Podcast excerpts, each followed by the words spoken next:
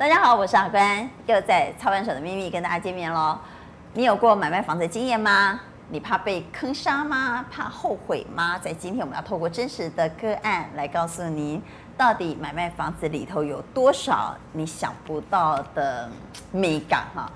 又怎么样能够避免被骗？避免买卖之后自己觉得很后悔呢？请到两位专家，邀请到的是财经专家卢艳丽，嗨，大家好，以及校基会副董陈志毅律师陈律，大家好。好，在看这个个案之前，先带你来看最近的房地产新闻。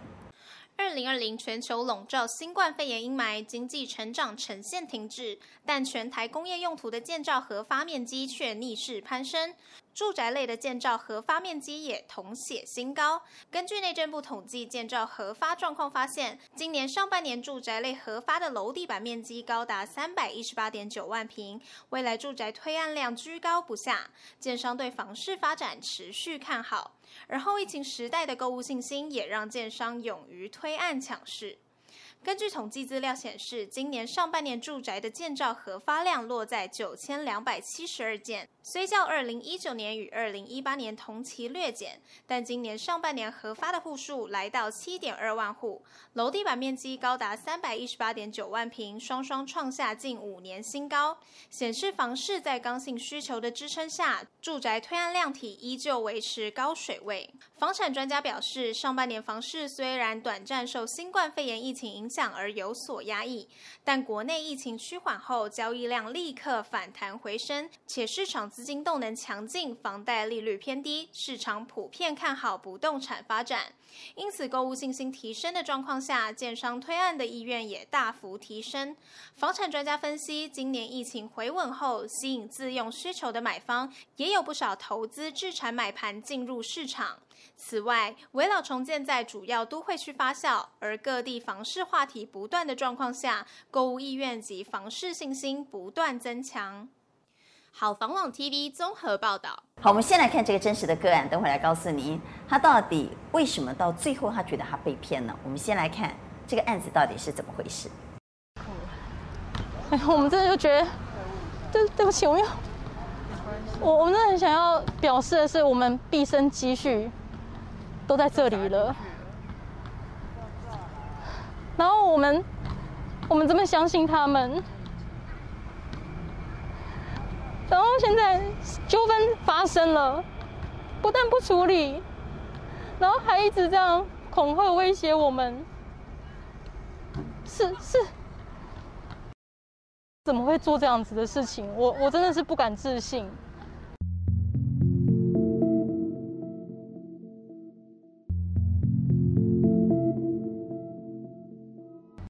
就来我们家，就好像很有诚意要跟我们解决这个问题，所以我们那时候也还很相信，就跟他讲，就跟他讲说，哦，我们觉得就是第一个，你你你你诓我们说，就是你跟我们讲说这是一个自助客，以自助客的需求斥资百万的装潢，然后去垫高这个房价，结果我们怎么发现，你不但没有百万装潢，你光是瑕疵我们去修缮就还要五十万，那那你。那你这个中间这个价差不是很很惊人吗？而且我们买买卖之后，就是我们成交之后，我们去查实价登录，然后我们才发现说，就是其中有一笔，就是这个前屋主啊，就是上一手买卖这屋主取得的成本其实是一千一百五十万。这个是你在我自己后来查到的，之前没有找没有查到。对，然后也没有告知。之前落水发发生水痕的地方，全部被填矽利康，就是被涂抹过了，就掩盖了。然后我们就非常非常的生气，所以我们就是四月九号当当天，我们就立刻找了，就在网络上找了第三方的专业的验屋公司去验屋，然后结果一验出来，整间房子到处都是壁癌，到处都就是三面墙全部都是壁癌，然后全部都漏水。然后天花板就都长钟乳石了，然后，然后全部都是，就是他连那个他全部用木板封起来，然后连检修孔都没有留，然后我们用内视镜进去看，它里面天花板的壁癌啊，什么就是渗水状况很严重，然后再来就是，再来就是它里面有一些电线，然后那些电线都没有照现在的法规包包覆那个防火材质，然后也没有接地线，就是它所有的装潢，它所有的所有的装修都是不符合法规的。我还一直问的那个房仲说，哎，那这样完税款我要不要付啊？因为纠纷已经产生了，那是不是要等这个纠纷产生了，我我再就是解决了，我再付完税款？他一样就是跟我讲说，修缮是修缮，买卖流程是买卖流程，你不付钱，你就是会违约。你一定要去付，我还赶快就是请了假跑去银行汇款，就我们所有现金现在全部卡在他们的履约账户里面，我们也不能拿，也不能动。然后我们现在要去租房子，我们夫妻两个人就是辛辛苦苦存钱存那么多年，我们一直住在一个小套房里面，然后一直努力的存钱。我是我是清寒家庭长大的小孩，然后我从小到大领清寒奖助学金。就是辛辛苦苦念书长大的，然后我小时候住在海沙屋里面，然后那个房子是，只要一下雨，我们全家要拿十几个脸盆在那边接，然后你你随便那个墙壁到处都是粉尘，就你一碰就整面墙这样掉了，你扑了你满身的这种房子，然后我们在这么刻苦的环境之下长大，就是我们对于家。非常重视，而且有个很高度的期待。最好的方式就是直接跟那个客户见面。嗯嗯。屋主时间也排出来了，反倒是买方好像大概大概可能有一些考虑吧。所以你这边也可以承诺说，如果漏水跟装潢的有一些瑕疵的部分，如果没有处理好，是可以不用先记得交屋的。你这边是有办法。啊你现在交完以后，我个人认为啦哈，如果要我表明这个立场的话，我觉得如果说瑕疵真的是严重的话，嗯，确实是有这个拒绝交屋的一些理由啦，嗯，我觉得到最后就是买方自己的问题啊。好，燕玲，我们再把这个案子讲得仔细一点。好，其实呢，这对小夫妻呢，他们看房子看了很多年，因为他们一直想要买到自己喜欢的房子。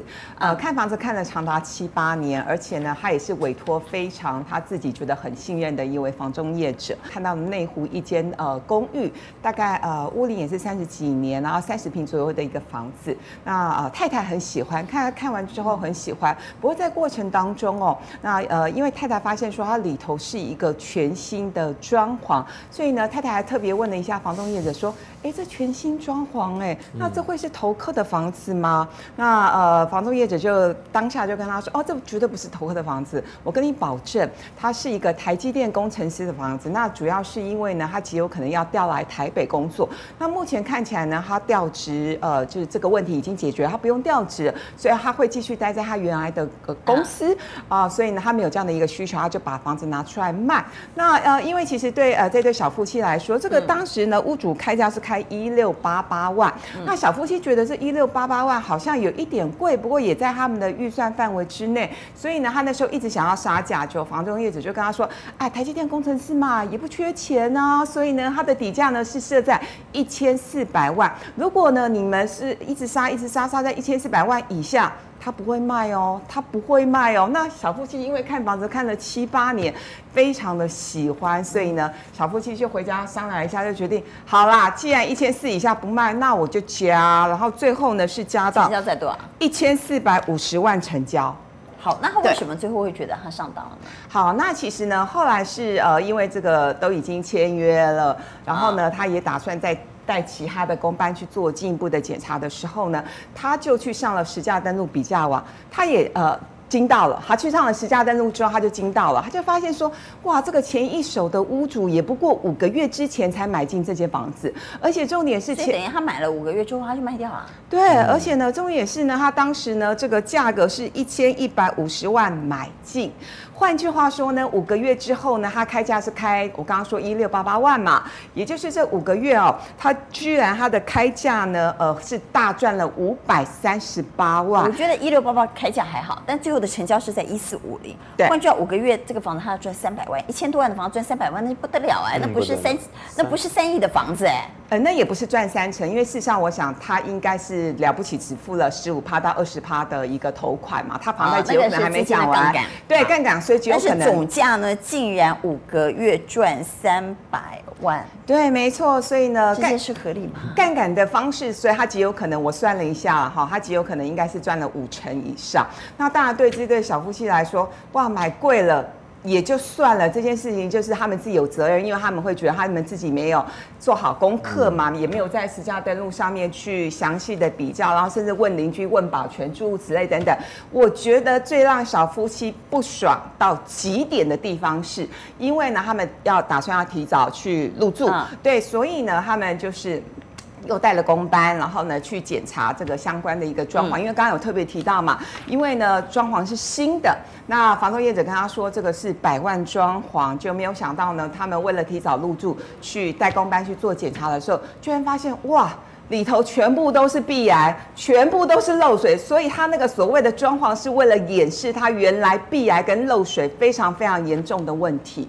那当然后来呢，呃，这对小夫妻他们又回过头来去检视他们当时这个买卖的一个成呃说明书里头，因为如果有买卖过房子人都会有非常丰富的经验。不是会有一个屋况的对屋况说明书，你呃卖房子还要很诚实的告知。呃，他自己的房子的状况不是吗？包括你是不是海沙屋，你的房子有没有漏水啊？这些不是本来就应该要讲清楚的吗？对，所以呢，王小姐她那个时候第一时间，她就想说，哎、嗯，那我的那个屋况说明书到底是怎么写？她又回过头来去检查，因为她想说，她当时她记得屋况说明书里头就是都勾没有壁癌啊，没有漏水啊，嗯、就是一百分的屋况。就她再回去检查，是啊。你当时要告诉我你没有病癌，你没有漏水，所以现在是怎样？所以呢，当然这件事情后来就是让王小姐不能接受，所以呢，她又去找了媒体，然后又找了呃这个房中业者，希望呢能够获得比较圆满的解决。好，问一下陈律，他在屋况上说他没有漏水，但眼下确实也没有漏水，但他有鼻癌，嗯，然后他被遮住了，对，这样到底算不算漏水？因为这样的情况很多，很多房子是这样啊。的。我我表面上我也看不到，因为他可能那个壁癌已经被壁纸给遮盖了，或者他做的橱柜遮盖了。那壁癌跟漏水又是不是同一件事？壁癌跟漏水不会是同一件事情。所以我们通常对不对？我们是不是有一个屋况的那个登登录表？我因为我自己买卖房子过嘛。对。那上面就会问你说，呃，比如说你是不是凶宅？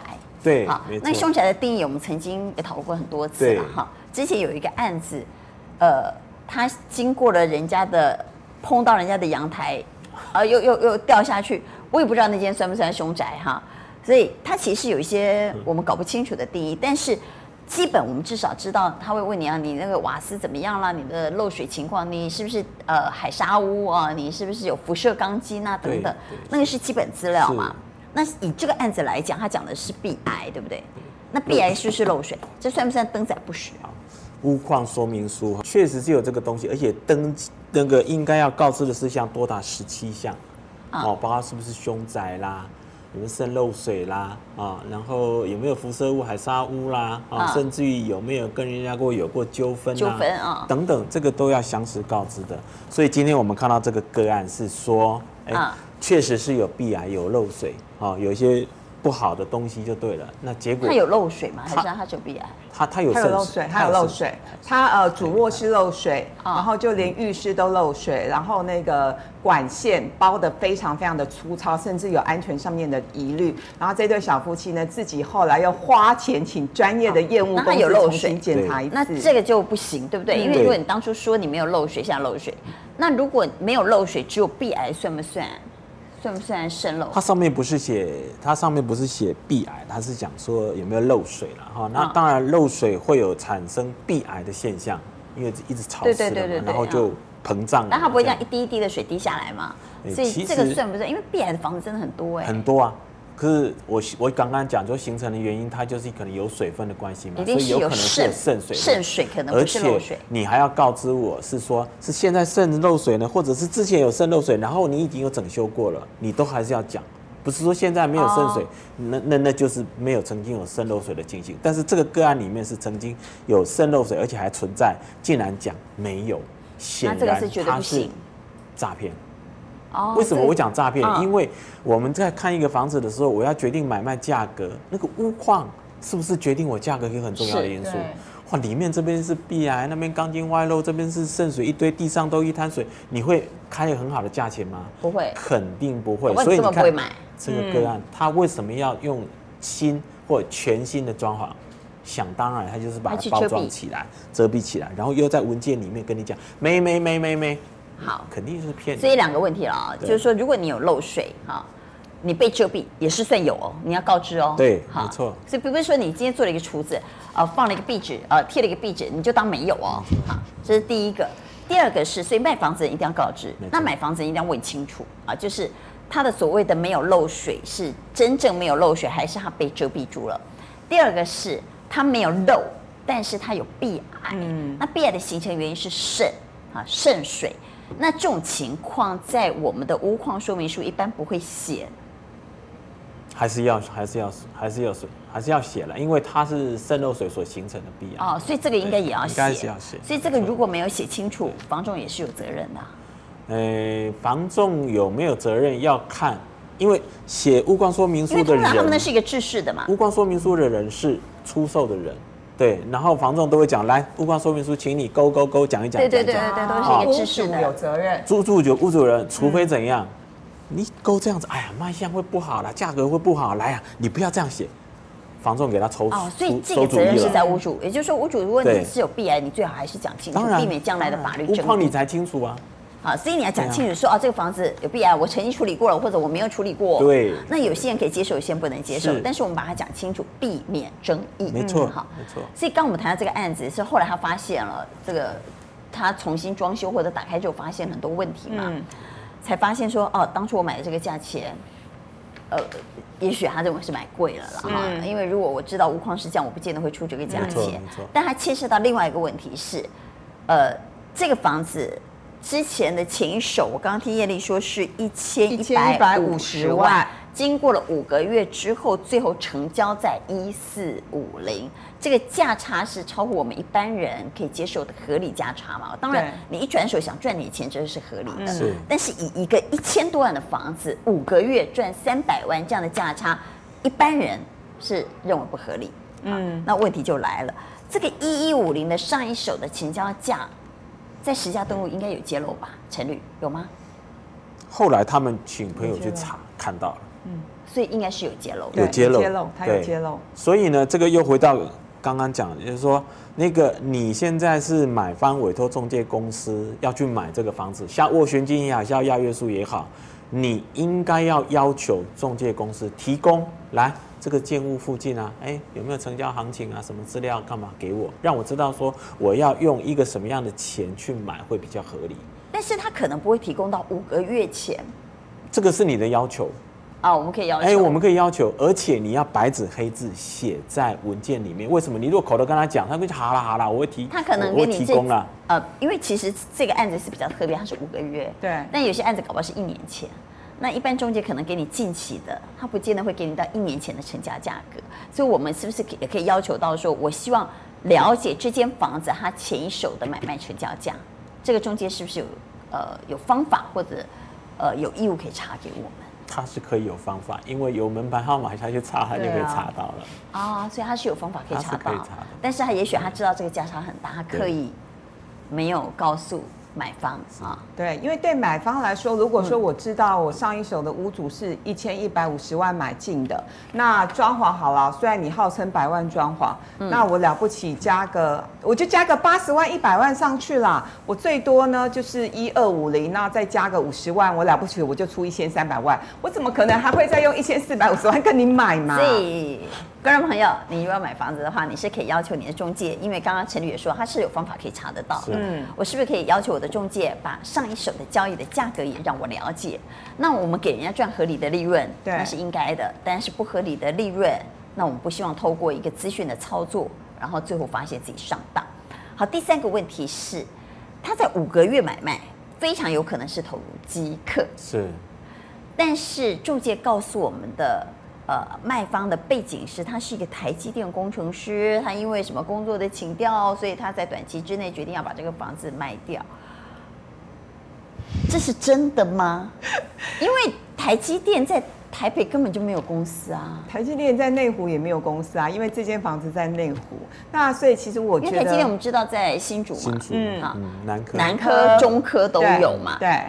但是台台积电没有在台北有公司啊。对，所以我觉得这这一对小夫妻他们就是太信任这位房总了。那我觉得这位房总也很厉害，因为目前听起来从头到尾就是一个完美的诈骗术，真的是还蛮完美的。那我就想不透呢，因为我们买卖的时候，我们终究还是要跟卖方见面。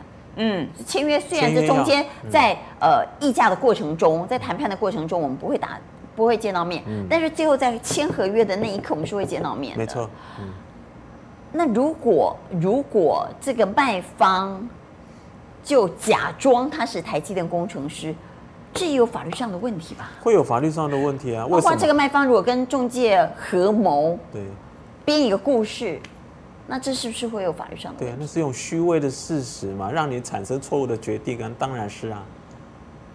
哦，他应该要诚实告诉我们，他到底是什么工作？你可以不告诉我，为什么卖房子？你可以不，你可以不告诉我，因为那个是你你的学经历啊，干嘛的？你可以不告诉我，没有错。但是你不能用个假的告诉我。啊，你可以不告诉我你在哪里工作，但你不能没有在台积电，你骗我是台积电。对，没错。然后你明明不是因为工作请调的关系来买卖这个房子，你骗我是这样。是，没错。所以你知道，其实有很多房子会因为是谁住这个房子，它会有不同的价值。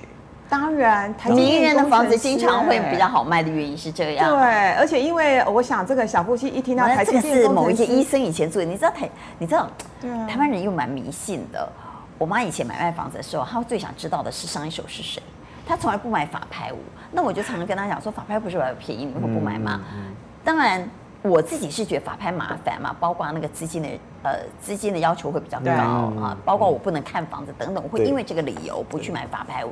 但我妈不会，我妈会说，会把房子卖掉就表示呢，这个厝哈风水不好啦，没顺呐，啊婆那行李这个倒去哎没错，红法拍，他会认为是这样。好，同样的，你在买房子的时候，哎，这是疑心短呢，我记得疑心哈。人大这个处理好，我损失嘞，人这哇大金哎，所以直接卖掉，或者他本来是一个某某公司的老板，哎呀，这个住了这个房子之后啊，生意兴隆啊，所以呢，财源广进的情况之下，他们家现在要搬到豪宅去，所以这个房子卖掉，这个时候会影响到我们买卖这个房子的的的想法跟意愿，会吗？绝对会。所以他们经常会编一个故事，这个故事是很动人的，是让你会。觉得住这个房子一定会很顺，就这个房子一定会赚大钱，但其实搞不好从头到尾都是编的。包括台台积电工程师就是一个很诱人的故事背景啊。对，因为台积电工程师，我想对这对小夫妻来说，他们会觉得说，哎，就算呢，我以后没有。没有办法去台积电上班，好歹台积电工程师买的这间房子一定是自住。那既然是自住，他一定会把房子就是弄得漂漂亮亮、干干净净，而且他也选过了嘛。台积电工程师也很挑的啊，不是随阿狗阿猫的房子他们都会喜欢买。啊、所以其实对这对小夫妻来说，我觉得这个是加分。那只是说，到底是不是真的是台积电工程师，还是说？是真的是台积电工程师，但他也愿意扮演投客的角色，我觉得这又是另外一回事了。其实陈履这种故事很多哎、欸，很多对编故事啊，比如说跟你说，哎呀，这个兄弟吵架，他们要分遗产，所以啊，他们现在愿意平卖。你如果现在不决定的话，哈，那我我跟你讲，那你搞不好会错失这个机会啊。或者编一个故事，他们夫妻离婚了啊，其实这个房子他们根本就不想卖，可是夫妻离婚没办法要分产，他们只好忍痛割爱啊。那因为他们马上就要办手续了，你还是赶快，这个价钱已经很低了了，所以他们经常会编一个故事，那个故事是会动摇你的，或者是会影响你买卖意愿的。那个故事真实性，我说实在，如果是不孝的中介者啊，经常那个都是假的。我会比较建议消费者，就是说，如果某一个交易的因素会决定你。要不要买卖这个房子的重要因素的话，请你把它写在文件里面，因为啊这个也可以写，当然可以写，因为会决定。我买我买这个房子呢，是因为对方是一个医生，对啊，我相信医生选的房子，或者我相信医生的家庭会好好照顾这个房，我才买这个房，这个可以写进去啊。当然可以啊，因为这个。后来发现他不是医生，他根本就是一个投资客，他根本就是三黄一流，那我可以让这个交易是啊。交给赔偿，我把它提这个因素，把它提升为我成交的买卖契约的一个重要因素了。因为一般买卖就是这样子，你出多少钱啊，然后我愿意多少钱跟你买就成交了，对不对？对。那其他的因素在在不在意？一般人都不会在意啊。但是如果某些人他特别在意什么东西的话，比如说南北坐向啦，哦，或者东西坐向，哎，这个很有道理。哎，会啊。他跟我说，呃，这个是坐南朝北的房子，结果你罗盘一看根本就不是嘛。嗯。所以这个我们不能够排除说每个人交易啊各有各种关心的重要因素。但如果确实你决定你要或不要的重要因素，你认为才会成交的重要因素的决定的话，你很 care 的话。拜托你把它写在里面。嗯，对啊。哦，这招不错。好，我们也提醒我们所有的观众朋友，如果你要买卖房子的话，你应该自己也要做功课，不能完全依赖中介。那你上网搜寻哪些字呢？就容易把一些眉眉角角给找到哈。比如说啊，我们提醒您啊，现在反正大家网络很方便嘛哈，我们可以搜寻哪些字呢？啊，你可以搜寻比啊，那就会有实价登录比价网出来。那你就可以完整的比价到完整的门牌哦，嗯、不是只是区段哦，哈，这是第一个。第二个，我们要多看啊，呃，多看一些例子，多看一些呃人家交易的实际的情况，从别人的交易当中我们学到经验。有一本书叫《多少钱才合理？百万房屋交易的教训》，这是一个中介业者业内行而来的人写的，嗯、他这里头有。血泪故事啊！从这些血泪故事当中，我们从别人的经验，从别人犯的错误当中，我们可以学到很多啊。所以这也可以预防我们自己犯错。另外，我们可以在网络上打一个字，叫做“搜”啊，搜什么呢？搜黑心、还钱、防重啊，搜这几个字，那你就可以找到很多的资讯给你参考。我觉得每一笔交易，特别是买卖房子，它不是买青菜萝卜，对对，不管你是买还是卖。那都是你一生当中非常重要的事情啊，所以你一定要做好功课。你在呃网络上，你一定要到十家登录比价网去好好的把价格比一比，然后你收集最多的资讯，了解最多的行情，才不会被骗啊。同时呢，到底坊间有什么样的手法，我们也要了解啊。好，我们知道他们会用什么样的手法来骗你。那你才能够预防自己被骗。我觉得这些功课都是自己要做的。对，好，那我们也来聊聊实价登录。呃，其实现在已经有中介可以提供到非常完整的资讯。我们刚刚谈到那个十家登录比价王，我们是不是也来谈一下？刚刚其实燕丽有谈到，第一个它可以给到精准的门牌，对，精准的门牌。好，然后呢，包括呢这个精准门牌的所有的相关的讯息，像是呢车位，车位有几坪，嗯，然后车位呢历年来的。呃，成交的价格包括单价、总价、车位价格，通通都有。以及呢，比如说，呃，你这间房子它可能已经成交过，他买卖过几手可以知道吗？可以知道，几次可以知道？可以知道。比如说这三年内已经买卖过五次了，那这房子有点问题啊。可以知道，而且我觉得最猛的是实价登录比价王，它还会针对历年来成交的价格做一个趋势图，你就可以知道说这个房子是不是被投客炒高了，还是呢它的屋况其实没那么好，所以投客可能是在断头抛售，所以我觉得那个价格的趋势图，我个人还蛮喜欢的。哦、那呃，除了这个之外呢，还有包括就是说附近的生活的机能，因为有些人是搭公车，有些人是搭捷运，哦、然后有些人非常在乎附近是不是有超市等等。嗯、我觉得这些相关的讯息，当大家知道的越完整的时候，那你就越容易做判断，你才不会呃觉得第一个自己买贵，嗯、然后甚至呢买到投客的房子。那特别。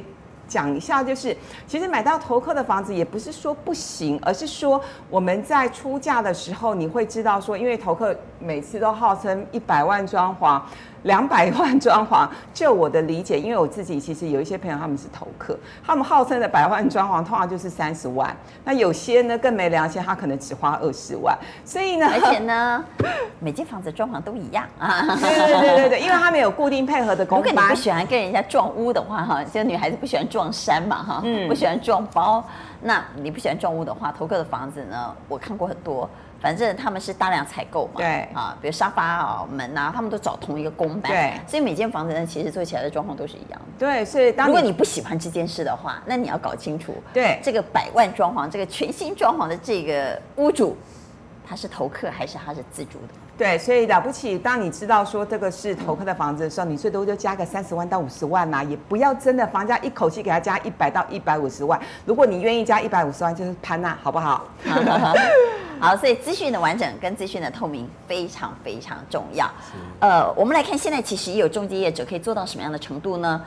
现在的所谓的三点零已经可以做到门牌完整揭露啊。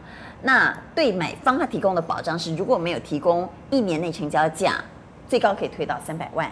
那么对卖方的保障呢，是如果没有提供卖方完整的成交行情，保证退服务费啊。所以如果有中介已经可以做到这个程度，我们就可以要求嘛，对，哦，我们就可以要求我们买卖房子，你要赚我的服务费，那你要做到完整的服务，因为买卖真的就是买卖我们一生的心血。好，最后一点点时间，我想每一个实物的经验或者每一个个案都提供给我们一些学习啊，哈，我们不可能透过我们自己去买一百间房子学到经验嘛，哈，对，所以，呃，陈律可不可以来谈谈，从呃你接触，因为你在消基会一定接触很多的争议案件啊，从这些争议案件当中，呃，有没有比较值得跟我们观众朋友分享的，然后提醒大家的？真的，刚刚主持人讲，就是说一生一世的买卖房子哈，如果真的被骗了哈，或者是被坑杀的话，那真的是很惨痛的哈。所以第一个，消费者自己一定要做足功课啊，做足功课，你的资讯来源绝对不能只有单一啊，你要多面向的。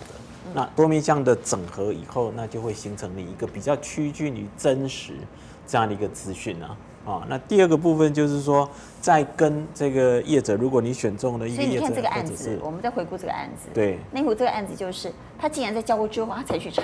对，没错。他怎么在交屋之后才查呢？他在买卖之前，他就要先查清楚这个房子到底上一手跟我现在这中间间隔多少时间，上一手到底买多少钱？啊、呃、啊、呃，买多少钱？对，买多少钱？啊、这些资讯应该照理说了啊、哦。是。事前你就你在你在买卖之前，你就要提供，而且你还查得到哎，所以显你就应该要求你的中介提供给你啊。是，好，你如果懒的话，或者是你真的能力有落差，没关系，来，哎，中介公司你要赚我的服务费，对不对？请你提供哦，我要求什么东西，请你，我们可以要求。我想这就是服务费里面的一个劳务支出的一个对价嘛。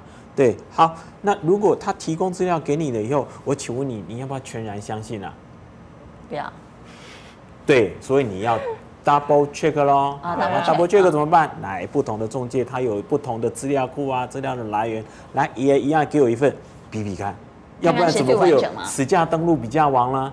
我想这个资料它就是会有这样子来的哈。那第三个部分就是说，你在这个交易的过程中，你认为什么事情你是最在意的？啊，把它写上去。把它写上去，为什么？白纸黑字写上去。今天真学到了。白纸黑字写上去，第一个一定可以省略你将来诉讼的时候的举证责任。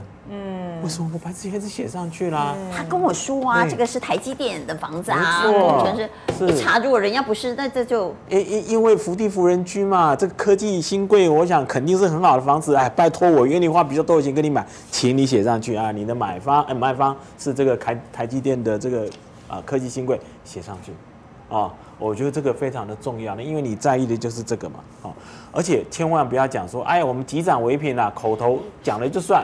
千万不要这样子哈，没有口头的，没有啊，什么年代了，口头说已经没有这个事情了啦。所以白纸黑字写上去非常的重要。然后接着呢，你一定要参考内政部他所曾经公告相关于买卖成交的所谓的应记载不得记载事项，成屋买卖。有应记载不得记载事项，你要委托中介公司销售，有应记载不得记载事项啊。你要买单独买车子哦，啊不，单单独买停车位哦，也有停车位的这个应记载事项。什么叫做应记载事项？就是说你打了一份契约给我，里面条款很多，对不对？那这个条款的内容到底足不足够？我有办法掌握到全部？你没有经验，但是行政机关有经验，他曾经把所有的交易条款很重要的事情都列出来了。好，那你就要去了解，来政府机关所公告这个应记载事项，跟现在我要定契约的内容的应记载事项有没有相同？最起码要相同，因为相同的话，它能够你可以得到一个保障，就是说，哎呀，这个中介业者。真的是我有帮我想，因为他以政府机关的这个版本当做我们交易的内容的版本，同时也保障到双方，因为那个所有应该含刮到的重力资重要资讯都已经在里面了，所以这样子也可以进一步确认，就是说我这样子的买卖的过程，我是不是能够得到一个比较信任的一个一个一一个动作了啊？所以这样子一路走下来的话，我想。你要被骗、被欺负、借被欺负的几率啊，显然就会降低了很多。那陈律，我问一下，像这个案子，他后来发现那个房子有漏水，对，他可以让这个交易无效吗？第一个就是刚刚，还是他只能要求对方把漏水修好。可是你知道漏水这种东西哈，不是说我今天不漏就不漏了呀。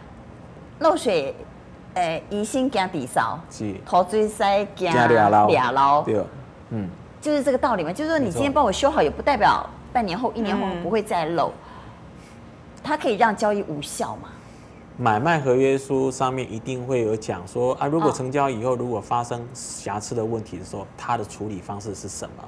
那在民法的买卖，尤其不动产的买卖部分呢，有特别有交代到，如果你这个瑕疵是属于非常重大的瑕疵的话，才可以解约啦。哦，换句话就是说，哎，有一方漏没有错啦，可是这个漏啊，修缮一下，干嘛就 OK 了，就可以把这个瑕疵给弄掉的话，很抱歉，我们没有办法解除契约啊。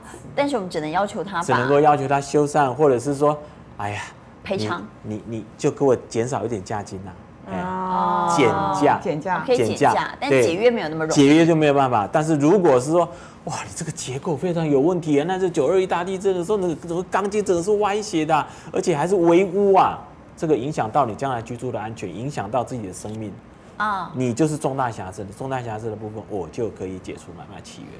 更不用讲，我刚刚讲的前面你骗我在先呢，对啊，哎，让我产生这个错误错误的决定，我还可以撤销买卖合约啊。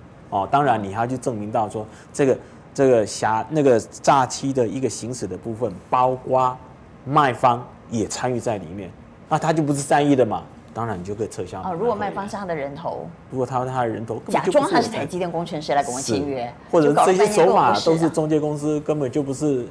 所以这里头如果有诈骗，那才能够撤销。对，没错，是。